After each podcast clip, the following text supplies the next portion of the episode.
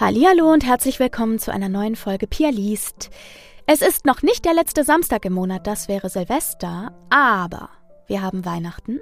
Von daher erstmal von mir an euch ein frohes Weihnachtsfest für euch und eure Familien oder alle, die ihr liebt. Und zur Feier des Tages gibt es heute eine besondere Folge. Ich habe mir wieder einmal von der lieben Cat van Abur Geschichten geben lassen, die weihnachtsthematisch passen und dazu auch noch düster und ein bisschen makaber sind, also wunderbar in diesen Podcast passen und auch zum Anlass und habe mich entschlossen, diese in diesem Monat zu vertonen. Und da sie eben weihnachtlich sind, möchte ich sie heute veröffentlichen, am 24. und nicht erst nächste Woche. Das heißt, wir hören uns nächste Woche nicht am letzten Samstag im Monat, sondern vorgezogen einfach eine Woche früher, pünktlich zum Heiligen Abend, sodass ihr noch Gelegenheit habt, auch hier im Podcast ein bisschen in Weihnachtsstimmung zu kommen, wenn auch auf etwas andere Art. Aber bevor wir zu den Geschichten kommen, möchte ich euch natürlich noch kurz ein Update geben. Ich hatte einen wahnsinnig aufregenden und arbeitsreichen Dezember. Ihr hört gerade vielleicht auch, es reibt ein bisschen in der Stimme. Ich habe eine kleine Erkältung noch gekriegt und bin aber jetzt soweit durch mit allem tatsächlich Gott sei Dank habe ich ganz gut vorgearbeitet. Das heißt, das Jahr ist äh, hörbuchtechnisch komplett im Kasten. Und ich habe jetzt auch nichts mehr zu tun, möchte euch aber trotzdem einmal erzählen von meinem letzten Monat. Der hat ganz, ganz spannend angefangen. Ich weiß gar nicht, ob ich es im letzten Monat schon erzählt hatte. Ganz am Ende des November, am 30. hatte ich meine erste Aufnahme für ein ganz tolles und auch großes Computerspiel. Darüber darf ich noch nicht sprechen. Aber zu gegebener Zeit werdet ihr natürlich auch erfahren, wenn das Computerspiel dann draußen ist, kann ich euch dann erzählen, was ich da gesprochen habe und für welches Spiel. Aber so viel sei gesagt, das dauert noch einen kleinen Moment, bis das Spiel rauskommt.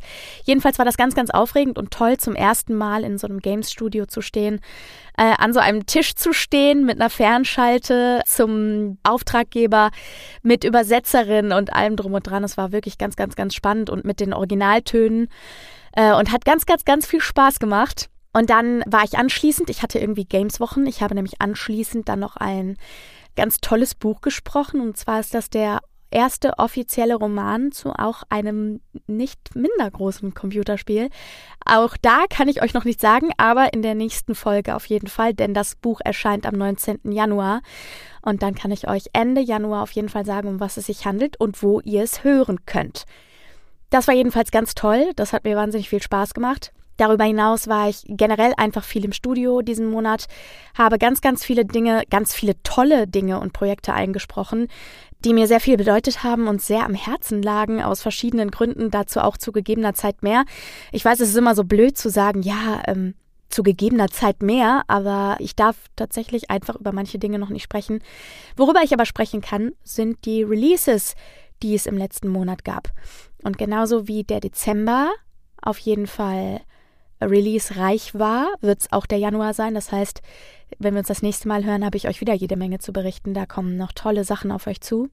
In diesem Monat jedenfalls ging es weiter mit den Seelenwächtern. Band 24 ist rausgekommen, exklusiv bei Audible und heißt Vergiss mich nicht. Das heißt, die Reise mit Jess und JD und den anderen Seelenwächtern geht weiter.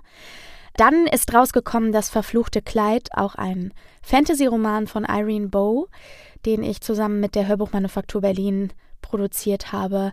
Ein weiteres Buch aus der Schmiede der Hörbuchmanufaktur Berlin ist Elsie Moore und der Teetassenmörder. Wenn ihr das jetzt hört, ist das Buch noch nicht draußen, kommt aber am 30.12 raus und ist dann in, auf allen Plattformen erhältlich. Also Audible, Spotify und so weiter. Gleiches gilt übrigens für das verfluchte Kleid. Elsie Moore und der Teetassenmörder war ein ähm, ganz tolles Buch. Das ist nämlich Cozy Crime und mein erster Cozy Crime. Das heißt, es wird gemütlich, es wird auf jeden Fall auch kriminell und es wird eine missmarpelig aufgeweckte Elsie auf äh, Mördersuche gehen und hoffentlich den Teetassenmörder zur Verantwortung ziehen. Genau. Also diese Bücher könnt ihr neu überall hören. Ach, eins habe ich noch vergessen, liebe Leute. Ganz, ganz, ganz wichtig und auch ein für mich ganz wichtiges Projekt, weil es das mit Abstand umfangreichste Projekt meines bisherigen Sprecherdaseins war. Und zwar ist der erste Teil der Splitterherz-Trilogie von Bettina Belitz jetzt bei The Eos erschienen. Und er sollte jetzt inzwischen auch auf Audible erhältlich sein. Ansonsten ist er aber auch schon auf Bookbeat, auf Spotify, äh, auf allen Plattformen erhältlich. Und ich hoffe, wie gesagt, auch bei Audible inzwischen. Das ist ein so tolles Buch gewesen. Der erste von drei Teilen. Wir kommen mit dem ersten, dem kürzesten, mit locker 19 Stunden Hörzeit daher. Die anderen beiden Teile sind noch länger und es handelt sich wirklich um ein äh, wunderbares Urban Fantasy Projekt. Fans von Twilight, also von Bis zum Morgengrauen und Co., dürfen sich gern angesprochen fühlen. Das ist auch ein Roman, der damals so ein bisschen im Kielwasser dieser Geschichte mitgeschwommen ist und ja, hat da ganz viel Twilight-Vibes, aber auf eine ganz, ganz andere Art und Weise und hat mir unheimlich viel Spaß gemacht und ganz, ganz viel bedeutet und ja, hört mal rein. Wir haben auch keine Vampire. Es geht um eine andere Fantasy-Gattung, will ich es einfach mal so nennen. Aber hört selbst, wie gesagt, überall, wo ihr Hörbücher streamt, kriegt ihr jetzt den ersten Teil der Splitterherz-Trilogie, der den gleichen Namen trägt, nämlich Splitterherz. Und Scherbenmond und Dornenkuss Teil 2 und 3 werden sich dann anschließen. Genau. Dann sind eben noch zwei Adventskalendergeschichten erschienen bei Hörbuch Hamburg und Bookbeat, das heißt auch exklusiv auf Bookbeat. Und zwar durfte ich im Adventskalender von Ravensburger, Hörbuch Hamburg und Bookbeat Christmas Kisses heißt das Buch. Das ist eine Kurzgeschichtensammlung über 24 Kurzgeschichten und mit einem Silvester-Special. Und bei diesem Projekt durfte ich zwei Geschichten lesen. Einmal den 9. Dezember und den 18. Dezember durfte ich mit meiner Stimme bekleiden und das waren die Geschichten von den Autorinnen Sarah Sachs und Nina McKay. Das heißt, wenn ihr jetzt noch Last Minute in Weihnachtsstimmung kommen wollt, sei euch das auch noch ans Herz gelegt. Ganz entzückende Kurzliebesgeschichten mit weihnachtlicher Thematik. Genau, und dann sollte einem schönen Fest nichts mehr im Wege stehen. Und nächsten Monat haben wir auch ganz, ganz viele Releases, äh, die da auf uns zukommen, beziehungsweise auf mich und auf euch, wenn ihr mögt. Und davon erzähle ich euch dann Ende Januar. Genau. Dann möchte ich mich natürlich auch noch bedanken. Und zwar bei Katharina, Christina und Julian, die mich alle drei per PayPal unterstützt haben mit einem kleinen Betrag, über die ich mich sehr gefreut habe, denn dabei helft ihr mir auf jeden Fall, äh, die Kosten für diesen Podcast zu tragen. Denn der Podcast kostet ja Geld, auch vor allem das Hosting, also dass jemand die Folgen überall hinbringt, wo ihr sie dann hören könnt, in euren Podcatcher oder zu Spotify oder wie auch immer ihr Podcasts streamt. Und darüber freue ich mich natürlich sehr.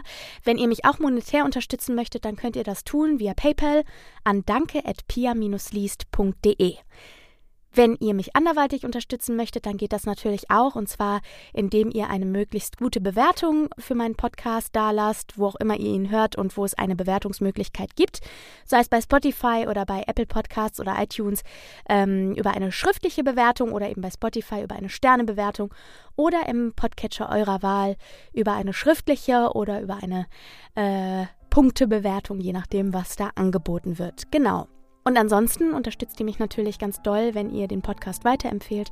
An Freunde, Verwandte, Bekannte, Arbeitskollegen, wen auch immer, von dem ihr denkt, dass er oder sie eine äh, nette Geschichte ab und zu gebrauchen kann zum Einschlafen, zum Gruseln oder äh, zu welchem Zweck auch immer. Genau. Ja, ansonsten ist das das letzte Mal, dass wir uns für dieses Jahr hören. Daher wünsche ich euch von ganzem Herzen ein wundervolles Weihnachtsfest. Sage an dieser Stelle ein ganz großes Dankeschön an Cat van Abur, die mich im letzten Jahr, im vorletzten Jahr und dieses Jahr auch wieder mit weihnachtlichem Content für euch versorgt hat, so dass ich euch wunderschön makabere, düstere Weihnachtsgeschichten heute erzählen kann. Und äh, ja, wenn ihr Lust habt, dann schaut doch mal bei Cat vorbei. Alles, was ihr über sie wissen müsst, packe ich in die Show Notes rein. Es gibt auch von ihr einen Adventskalender, der heißt Düstere Weihnachten. Dort findet ihr 24 düster makabere Kurzgeschichten mit weihnachtlichem Thema. Und unter anderem daraus ist auch eine der heutigen Geschichten. Die andere hat Cat tatsächlich ganz persönlich für mich und für den Podcast geschrieben. Was mich unglaublich gefreut hat an der Stelle nochmal vielen, vielen Dank, liebe Cat. Und euch, jetzt ganz viel Spaß beim Hören, einen ganz gemütlichen und schönen Jahresausklang im Kreise der Menschen, die ihr liebt, oder auch alleine, wenn ihr alleine sein mögt, oder macht's euch einfach so schön wie möglich und so gemütlich wie möglich. Und wir hören uns im nächsten Jahr wieder. Rutscht gut rein ins neue Jahr. Lasst es euch gut gehen und bleibt gesund und ja, bis Ende Januar. Bis bald.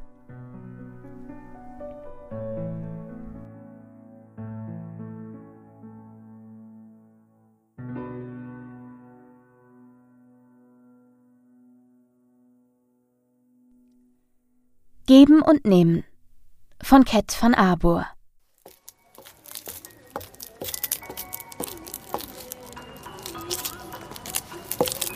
Oh, Pia war genervt.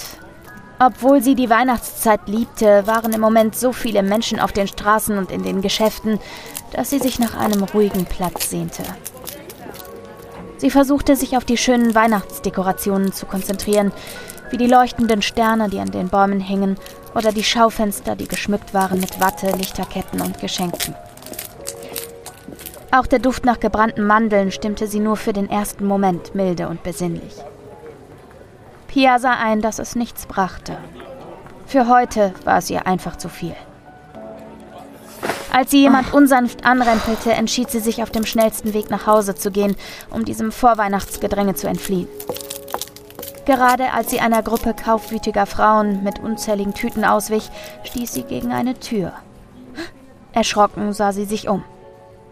Zwischen dem Bäcker, aus dem verführerische süße Gerüche strömten, und dem Buchladen befand sich eine graue, unauffällige Tür, die sich nahtlos in die Fassade eingliederte. Die Farbe blätterte an den Rändern ab, und auch sonst wirkte sie wenig einladend. Bis auf das Blechschild, das daran hing und durch ihren Aufprall noch leicht schwankte. Es war hübsch verziert mit schnörkeligen Ornamenten und gab einen Textpreis, dessen Schrift an die alten Werbeschilder der 50er und 60er Jahre erinnerte. Gib etwas oder erhalte etwas. Ein seltsamer Spruch, aber er zog sie aus unerfindlichen Gründen in ihren Bann. Plötzlich war der ganze Trubel um sie herum wie weggeblasen. Sie nahm nur noch diese Tür wahr und fragte sich, was sich dahinter verbarg. Mit klopfendem Herzen legte sie ihre Hand auf den silbernen Knauf. Ein Kribbeln durchströmte sie an dieser Stelle und hinterließ ein seltsames Gefühl auf ihrer Haut. Die Gänsehaut, die ihr über den Rücken lief, fühlte sich an wie eine Warnung. Aber Pia ignorierte sie, denn ihre Neugier war größer. Langsam drehte sie den Knauf, bis ein mechanisches Klicken ertönte. Zügig, bevor der Mut sie zu verlassen drohte, ging sie hinein und schloss die Tür hinter sich. Es war duster. Der einzige Lichtschein kam von einer kleinen Glühbirne, die weit oben nackt von der Decke hing und ein diffuses Licht verströmte. Der Raum war klein, vielleicht zweimal zwei Meter groß. Kein Putz, nur die kahle Betonwand war zu sehen. Zu Pias Füßen befand sich ein quadratisches Loch im Boden. Als sie näher trat, sah sie, dass eine einfache Treppe hinunterführte. Kein Geländer. Ein mulmiges Gefühl machte sich in ihr breit. Neugier und Furcht lieferten sich einen erbitterten Kampf in ihrem Inneren, und wie immer siegte die Neugier. Und so stieg sie vorsichtig Stufe für Stufe nach unten, bis sie vor einer weiteren Tür stehen blieb. Ein weiteres Schild instruierte sie. Klopfe einmal und erhalte ein Geschenk. Klopfe zweimal und vergebe eins. Pia fühlte, wie ihr das Blut in den Ohren rauschte. Da sie nicht wusste, was sie zu erwarten hatte, entschied sie sich für das einmalige Klopfen. Doch als sie die Fingerknöchel gegen das Holz der Tür schlug, rutschte ihr ein zweites Klopfen automatisch mit heraus. Mist! rief sie aus. Es war ein Reflex, dass man mindestens zweimal klopfte. Ihr Herz pochte bis zum Hals. Als nichts geschah, legte sie die flachen Hände gegen die Tür und presste ihr rechtes Ohr dagegen. Sie hatte keine Ahnung, was sie sich davon versprach. Vielleicht irgendein verräterisches Geräusch, aber es war nichts zu hören. Mit einer Mischung aus Erleichterung und Enttäuschung entfernte sie sich von der Tür und stieg die Treppe wieder hinauf. Als sie wieder im Gewühl der Shoppingsüchtigen stand, atmete sie tief durch und lief in Richtung Bushaltestelle. Mitten in der Nacht schreckte Pia aus einem Traum hoch. Der Schweiß lief ihr von der Stirn und der Puls raste unaufhörlich. Angestrengt dachte sie darüber nach, was sie geträumt hatte, aber es fiel ihr nicht mehr ein. Sie stand auf und ging in die Küche, um sich ein Glas Wasser einzuschenken. Plötzlich ein Geräusch an der Haustür. Ein kurzes Klopfen, als würde jemand ein einziges Mal mit der Faust dagegenhauen. Pia verharrte. Unbewusst formten sich ihre Hände zu Fäusten. Nach ein paar Sekunden ertönte das gleiche Geräusch. Pia zuckte zusammen. Die Vibration breitete sich bis in ihre Eingeweide aus. Ausgerechnet dieses Wochenende war ihr Mann mit seinen Kumpels in einem Kurzurlaub. Auf Zehenspitzen schlich sie durch den Flur. Ihre Handinnenflächen wurden feucht und der Takt ihres Herzens geriet vor Aufregung außer Kontrolle. Geräuschlos stellte sie sich auf die Zehenspitzen, um aus dem Spion zu schauen. Langsam näherte sich ihr rechtes Auge dem kleinen runden Guckloch in der Tür. Ihr Herzschlag wummerte in ihren Ohren. In dem Moment, als sie in die Schwärze des Flures blickte, rumste es lautstark. Ein gewaltiger Schmerz legte sich über ihr Gesicht. Sie kippte nach hinten und blieb benommen liegen, als sich eine unbarmherzige Dunkelheit um sie legte. Panisch schreckte Pia hoch. Das Sonnenlicht, das auf ihre Netzhäute traf, zwang sie zum Blinzeln. Mit ihrer Hand schirmte sie die unwillkommene Helligkeit ab, bis sich ihre Augen allmählich daran gewöhnten. Sie fühlte sich wie überfahren. Ihr Mund war trocken und die rechte Seite ihres Gesichts schmerzte. Vorsichtig befühlte sie die erhabenen Stellen und zuckte zusammen. Mühsam rappelte sie sich auf. Ein weiterer Schmerz durchzog ihren Rücken, so heftig, dass sie aufstöhnte. Angestrengt rollte sie sich aus dem Bett und schlurfte wie eine alte Frau durch die Wohnung. Der Blick in den Flurspiegel ließ sie geräuschvoll die Luft einsaugen. Ihr Gesicht war übersät mit blauen Flecken. Unfähig, sich zu regen, stand sie da und blickte auf ihr lediertes Spiegelbild. Als sie die Schockstarre überwunden hatte, bemerkte sie das merkwürdige Nachthemd, das sie trug. Es gehörte ihr nicht. Verwirrt drehte sie sich. Es war hinten offen wie ein OP-Hemd. Pia riss die Augen auf, als sie im Spiegel die lange Narbe auf ihrem Rücken bemerkte. Zügig streifte sie das Hemd vom Körper. Ein Zettel baumelte daran. Mit aller Macht versuchte sie ihn mit ihrer Hand zu erreichen und verrenkte dabei ihren Körper. Ihre Glieder fühlten sich ungewöhnlich steif an. Als sie ihn zu packen bekam und daran zog, schrie sie auf. Er hing an der Narbe und ließ sich nicht so einfach lösen. Panisch lief sie zurück ins Schlafzimmer und suchte hektisch ihr Smartphone. Nicht weniger verrenkend versuchte sie ein Foto von ihrem Rücken zu machen. Als sie sich die Bilder ansah, hielt sie sich reflexartig die Hand vor den Mund. Auf Höhe ihrer linken Niere war ein robuster Zettel in die Naht mit eingewebt worden. Darauf stand Vielen Dank für dein Geschenk.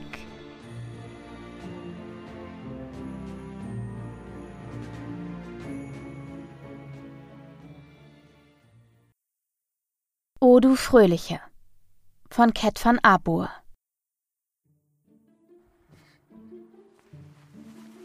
Summend kehrt Tamara aus dem Keller zurück und stellt die Kiste mit dem Weihnachtsschmuck auf den Tisch. Anando hat einen wunderschönen Baum ausgesucht, der jetzt in voller Pracht in ihrem Wohnzimmer steht. Er reicht fast bis zur Decke. Soweit sie sich erinnern kann, hat sie noch nie einen so großen Weihnachtsbaum gehabt, auch nicht damals bei ihren Eltern. Sie nimmt den Schuhkarton, in dem sie ihre Lieblingsstiefel gekauft hat, und öffnet ihn. Lichterkette ist fein säuberlich in einen Kreis gelegt und fixiert mit einer großen Haarklammer, damit nichts verheddert. Sie löst die Klammer und entrollt die Kette vorsichtig auf dem Boden. Tamara verbindet sie mit der Steckdose und überprüft die kleinen Birnen. Zwei bleiben dunkel. Sie kramt in der Kiste nach Ersatzbirnen, um sie auszutauschen. Sie erinnert sich an ihre Kindheit, als sie mit ihrem Vater zusammen den Baum schmücken durfte. Als Elektroinstallateur war er gut vorbereitet und hatte unzählige Kisten mit Ersatzbirnen in allen Größen und Formen. Aber nicht nur das, auch jegliche Kabel, Stecker oder sonstiger Kram war in seinem Haus vorrätig und ordentlich sortiert. Sein Leitspruch war, wenn du Ordnung hältst, verschwendest du deine Zeit nicht mit Suchen. Das hat sie sich zu Herzen genommen. Alles hat auch bei ihr seinen Platz und wird nach der Benutzung sofort wieder dorthin zurückgelegt. Falls sie von dieser strengen Regel abweicht, fühlt sie dieses unerträgliche Kribbeln auf der Haut, das sie in den Wahnsinn zu treiben droht. Während sie die Birnen auswechselt, erinnert sie sich an Henry, ihren Onkel väterlicherseits. Er war genau das Gegenteil ihres Vaters. Chaotisch und unstrukturiert und zu Familienfeiern immer sturzbetrunken. Fast jedes Fest in ihrem Elternhaus lief gleich ab. Zuerst kritisierte er den Ordnungsspleen ihres Vaters, und nachdem er dann ein paar Bierchen gekippt hatte, fand er es sehr amüsant, einige Bücher, Vasen oder andere Gegenstände woanders zu platzieren. Bei jedem Besuch kribbelte es Tamara am ganzen Körper und sie fing an, sich überall zu kratzen. Zum Ende der Party wurde Henry beleidigend und lag schließlich grunzend auf dem Badvorleger in seiner eigenen Kotze. Ihre Eltern waren sich schnell einig, ihn nicht mehr einzuladen, aber nach ein paar reumütigen Entschuldigungen und Beteuerungen, er würde sich bessern, schien alles wieder vergessen. Bis zum nächsten Familienfest. Tamara schüttelt den Gedanken daran ab und legt die reparierte Kette um den Baum. Als sie den Pappkarton mit den empfindlichen Christbaumkugeln öffnet, klingelt der Kurzzeitwecker. Erst jetzt kommt der süße Plätzchenduft in ihrem Bewusstsein an. Tief atmet sie ihn ein und genießt diesen kurzen Moment der Glückseligkeit. Heute scheint alles perfekt zu sein. Niemand ist da, der ihr dieses Weihnachtsfest verderben kann. Es wird das erste von vielen weiteren sein. Sie geht in die Küche, schlüpft mit der rechten Hand in den Ofenhandschuh und holt das Backblech heraus. Die Zimtplätzchen sehen zum Anbeißen aus. Das zweite Blech mit dem rohen Teig wartet schon auf seinen Einsatz. Tamara schiebt es in den Ofen und stellt erneut den Wecker. Zurück im Wohnzimmer fängt sie an, die matten Kugeln an den Baum zu hängen. Sie hat sie in ihren Lieblingsfarben ausgewählt, Rot und Gold. Oh du fröhliche, oh du selige, gnadenbringende Weihnachtszeit. Schatz, ich bin zurück, ruft Anando durch den Flur. Ich schmücke gerade den Baum, antwortet sie. Vor drei Jahren hat sie ihn in einem Internetforum kennengelernt und festgestellt, dass sie viele gemeinsame Interessen und Vorstellungen vom Leben haben. Sich in diesen aufmerksamen Kerl zu verlieben, fiel ihr nicht schwer, auch wenn sie zu Anfang Bedenken hatte, sich auf jemanden aus dem World Wide Web einzulassen. Anando betritt breit grinsend das Wohnzimmer. Die Hände hält er hinter seinem Rücken verborgen. Was hast du da? Dein Geschenk. Er kann kaum stillstehen. Tamaras Augen leuchten auf. Ah, oh mein Gott, was ist es? Nein, sag's mir nicht.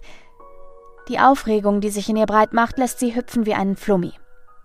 Mach ich nicht. Du kannst es zur Bescherung auspacken, wie es sich gehört.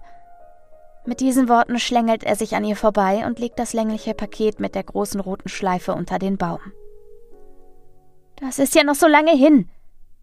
Theatralisch zieht Tamara eine Schnute und verschränkt die Arme vor der Brust. Du Sadist! Sein breites Grinsen stachelt sie nur noch mehr an. Komm schon, sag mir, was es ist. Auf keinen Fall, das bringt Unglück. Er sieht sie ernst an. Versucht diesen Gesichtsausdruck beizubehalten, muss sich aber geschlagen geben, als sie ihn hechelnd wie einen Hund ansieht und jault. du bist wirklich unmöglich. Lachend schüttelt er den Kopf und schließt sie in seine Arme. Darum liebst du mich doch so sehr. Sie klimpert mit den Wimpern und widmet sich wieder dem Tannenbaum. Einige Minuten später klingelt erneut der Wecker. Ich mach schon, bietet Anando an und geht in die Küche. Aber nicht naschen, sonst bekommst du Bauchschmerzen, scherzt sie. Ja, ja, das kannst du deiner Großmutter erzählen, hört sie seine Stimme. Es folgt ein Verdammt sind die heiß. Oder du verbrennst dir die Finger. Mit dem Zeigefinger im Mund kommt Anando zurück ins Wohnzimmer und erwischt Tamara dabei, wie sie an ihrem Geschenk herumnestelt. Wie kann man nur so ungeduldig sein? Ertappt sieht sie auf. Sie hebt die Hände in die Luft. Ich bin, wie ich bin. Schnaufend lässt sie sich auf das Sofa plumpsen und greift sich ein Kissen, das sie umklammert. Kannst du mir nicht einen Tipp geben? Er überlegt kurz. Das wird schwierig, ohne dass du gleich darauf kommst. Bitte, bitte versuch es, fleht sie ihren Freund an. Erinnerst du dich noch an den Tag, als wir in diesem Club waren? Das muss vor zwei oder drei Wochen gewesen sein. Tamara grübelt. Der Abend, als dieser Türsteher auf dem Eis ausgerutscht ist und sich die Hüfte gebrochen hat? Anando schüttelt den Kopf. Oder als das Pärchen vor der Bühne im Gerangel rumgefügelt hat? Lachend schüttelt er den Kopf. Nein, aber das war Wahnsinn. Sag es mir, bitte. Wie ein sterbender Schwan rutscht sie langsam von der Couch. Erinnerst du dich noch an die Blondine mit dem abgefahrenen Tattoo auf dem Arm? Skeptisch sieht sie ihn an. Ja. Das ist dein Tipp. Mehr gibt es nicht. Diese blöde Dreckskuh! Mit einem Mal ist Tamara auf 180. In ihrem Vollrausch hatte die Tussi Tamara umgerannt und dabei den kompletten Inhalt ihrer Tasche auf dem Boden verstreut. Wenigstens war sie so nett und wollte beim Aufsammeln helfen. Aber als sie die Klappen der Kajalstifte vertauschte und zu Tamara sagte, sie solle sich nicht so haben, war sie kurz davor gewesen, ihr die zerzausten Extensions herauszureißen und sie ihr in den Hals zu stopfen. Erneut juckt es auf ihrer Haut. Um sich nicht zu kratzen, knetet sie ihre Hände und stapft im Wohnzimmer auf und ab. Dann wird ihr Gesichtsausdruck etwas milder. Aber das Tattoo sah wirklich klasse aus. Sie bleibt kurz stehen. Hast du etwa... Aufgeregt sieht sie ihn an. Vielleicht. Bitte, lass mich das Geschenk sofort aufmachen. Ich werde sogar einen Monat das Bad putzen. Tamaras Neugier wächst ins Unermessliche. Na gut, knickt er schließlich ein. Aber wenn wir deshalb für den Rest unseres Lebens Pech haben, ist das deine Schuld. Tadelnd sieht er sie an. Ja, meine Schuld. Jetzt komm schon. Anando dreht sich zum Baum, greift das Paket und reicht es ihr. Tamara legt das Kissen zur Seite und nimmt das Geschenk entgegen. Es ist unerwartet schwer. Irritiert sieht sie auf, aber ihr Freund schmunzelt bloß. Tamara legt es auf ihrem Schoß ab und löst langsam die seidige rote Schleife. In ihrem Bauch herrscht Chaos. Aufregung macht sich in ihr breit und infiziert ihren ganzen Körper. Ihre Handflächen sind mit einem Mal unangenehm feucht. Vorsichtig hebt sie den Deckel an. Ihre Augen weiten sich. Beinahe hätte sie den Karton fallen lassen. Nein, das hast du nicht! Sie schüttelt den Kopf und legt die Hände vor den Mund, um nicht zu schreien. Der Anblick, der sich ihr bietet, hinterlässt eine Gänsehaut auf ihren Armen. Schatz, das ist. Den Rest der Worte verschluckt sie. Freust du dich? Voller Erwartung sieht er sie an. Ich habe sie einige Tage später wieder vor dem Club gesehen. Und da konnte ich einfach nicht widerstehen. Tränen bilden sich in Tamaras Augen. Sie nimmt das schwere Glas aus dem Paket und dreht es vorsichtig in den Händen. Langsam steht sie auf und geht ins Schlafzimmer. Sie öffnet den begehbaren Kleiderschrank. Durch eine versteckte Tür gelangt sie in einen weiteren Raum. Als sie ihn betritt, leuchtet es auf. Sie stellt den abgetrennten Arm der Blondine, der in einer Lösung aus Formaldehyd für die Ewigkeit konserviert ist, neben das rechte Ohr eines Typen, der der Meinung war, er müsse in dem kleinen Buchladen, in dem sie gearbeitet hat, für Unordnung sorgen. Er machte sich regelrecht einen Spaß daraus, die Bücher umzusortieren. Während Tamara fast verzweifelte und sich die Haut blutig kratzte, stand er lachend im Schaufenster und winkte frech.